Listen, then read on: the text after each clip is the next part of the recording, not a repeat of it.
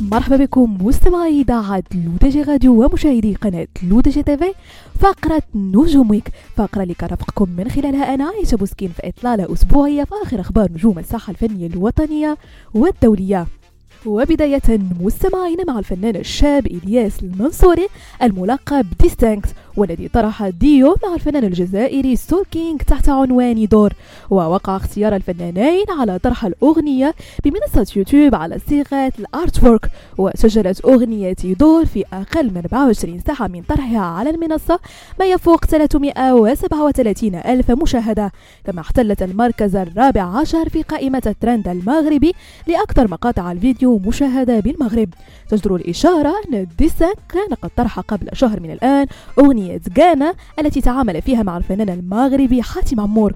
مسجلة نسب مشاهدة عالية تجاوزت 1.6 مليون مشاهدة.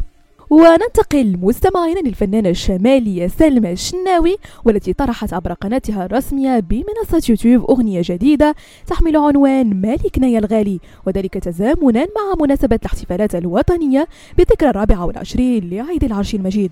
وأشرف على كتابة كلمات الأغنية وتلحينها الباحث الموسيقي والفنان عبد السلام الخلوفي.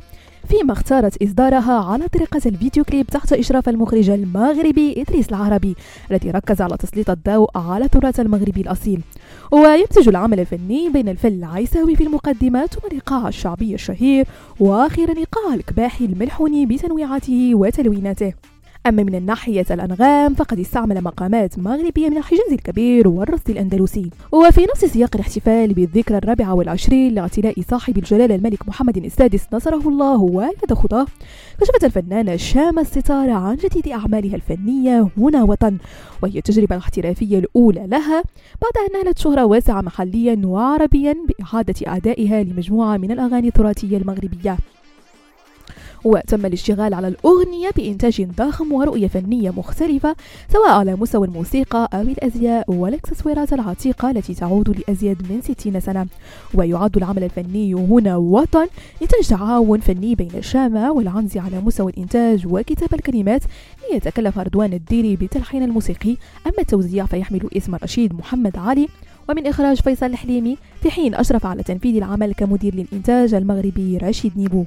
بهذا مستمعينا كنكون وصلنا لنهاية فقرة نجوم ويك نضرب لكم موعد la semaine prochaine هادشي كامل على تيليتاتكم الرقمية لودجي راديو وكذلك على قناتكم لودجي تيفي.